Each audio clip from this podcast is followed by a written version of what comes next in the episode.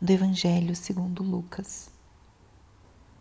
Naquele tempo, Jesus contou aos discípulos uma parábola para mostrar-lhes a necessidade de rezar sempre e nunca desistir, dizendo: Numa cidade havia um juiz que não temia a Deus e não respeitava homem algum. Na mesma cidade havia uma viúva que vinha à procura do juiz, pedindo: Faze-me justiça contra o meu adversário. Durante muito tempo, o juiz se recusou. Por fim, ele pensou: Eu não temo a Deus e não respeito homem algum. Mas essa viúva já me está aborrecendo. Vou fazer-lhe justiça para que ela não venha agredir-me. E o Senhor acrescentou: Escutai o que diz esse juiz injusto. E Deus não fará justiça aos seus escolhidos, de dia que de dia e de noite gritam por ele? Será que ele vai fazê-los esperar? Eu vos digo que Deus lhes fará justiça bem depressa. Mas o filho do homem, quando vier, será que ainda vai encontrar fé sobre a terra? Palavra da salvação. Espírito Santo, alma da minha alma, Ilumina minha mente, abre meu coração com o teu amor, para que eu possa acolher a palavra de hoje e fazer dela vida na minha vida. Estamos hoje no sábado da 32ª semana do tempo comum. E o evangelho de hoje nos traz um ensinamento de Jesus aos seus discípulos justamente sobre a necessidade de rezar sempre e nunca desistir. Um convite claro que esse evangelho nos faz é esse. Um convite a rezar sempre sem desistir. O que a parábola vai contando, Jesus, através dessa desse exemplo, vai mostrando. Né? Numa cidade havia uma viúva e procura o, ju o juiz pedindo justiça. E ela insiste tanto que, pela sua insistência, o juiz concede aquilo que ela estava precisando, procurando. E a parábola nos mostra justamente algumas características do que significa esse rezar sem nunca desistir. Aqui é importante que Deus nos ajude a não confundir o nosso desejo de talvez ter uma oração constante, o, o, a oração sem cessar. Mas aqui o que a palavra nos diz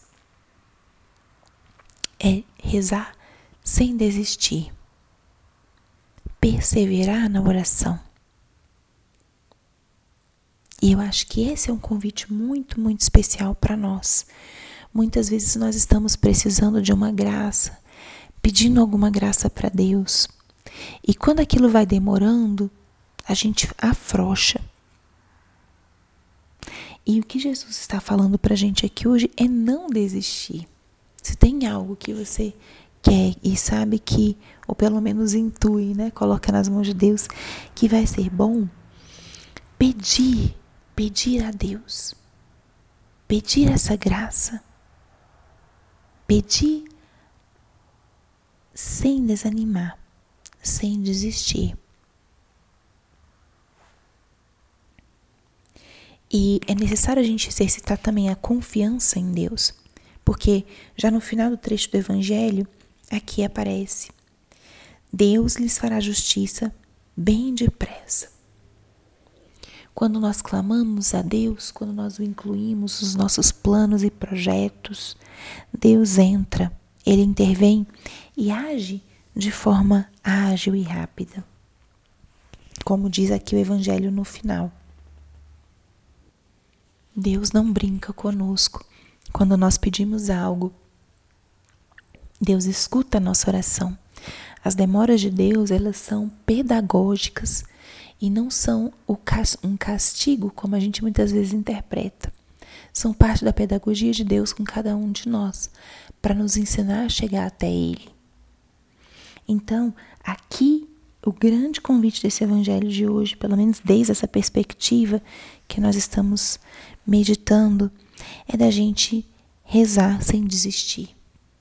Saber pedir aquilo que a gente necessita, mas sem desistir, não ser uma petição isolada, mas sim um caminho, um itinerário. Um caminho que vai acontecendo na graça de Deus. Então, essa passagem nos traz esse elemento é, justamente do compromisso, dessa constância na oração. É, exatamente essa constância, esse rezar perseverante, com perseverança diante daquilo que a gente sim crê e espera. E essa passagem também nos mostra um pouquinho mais sobre quem é Deus. Não é um Deus que exige, que castiga, mas aqui está bem dito nessa leitura. É, Deus nos escuta e nos quer, nos quer salvos, nos quer no caminho dele. Então, acolhamos essa palavra de hoje e a forma dela se fazer vida é a perseverança na nossa oração e o conhecimento de que Deus é um Deus de amor, de salvação e Ele quer que todos estejam com Ele. Então terminemos ou comecemos o dia de hoje à luz dessa palavra e pedindo a graça de ter essa força e essa perseverança na nossa oração. Glória ao Pai, ao Filho e ao Espírito Santo como era no princípio, agora e sempre